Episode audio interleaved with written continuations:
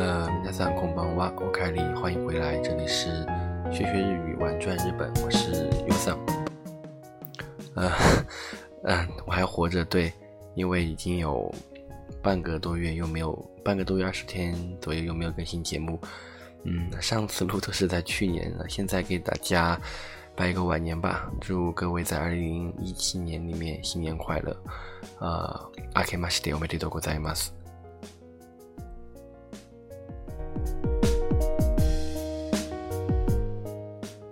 嗯，感谢大家没有遗忘我，因为我有微信加过一些听众，他们在催我，嗯，没事的话上来哔哔哔哔两句呗。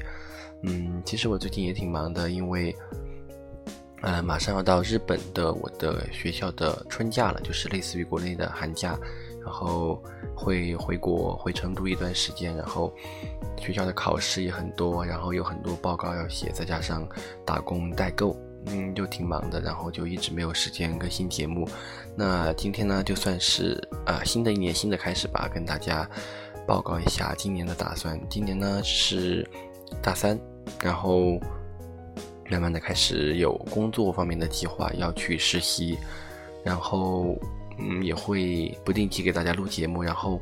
以前的顺序是按照单词假名的排序来录，但是我觉得这样子的话，单词是讲到，但是并没有讲到语法或者是短句。那我今从今天开始呢，就准备像上次说的一样，找一首很长的歌曲，我们从歌词来分析，顺便可以体会一下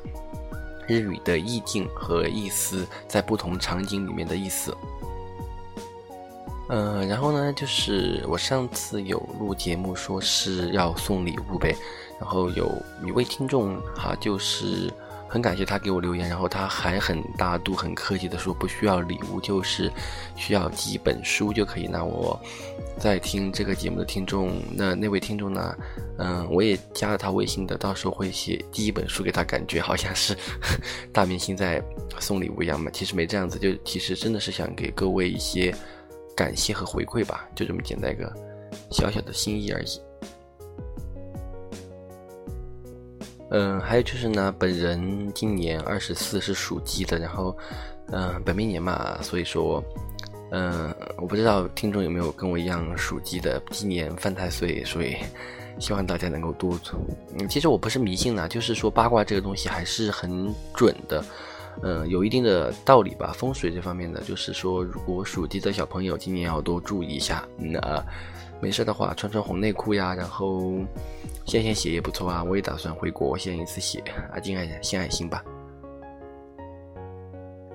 OK，最后就是说，如果各位有意见或者建议，学习日语的新生，或者是想听的日语歌曲、日本的电视剧、日本的一切 anything，我都可以给你介绍，只要你给我留言。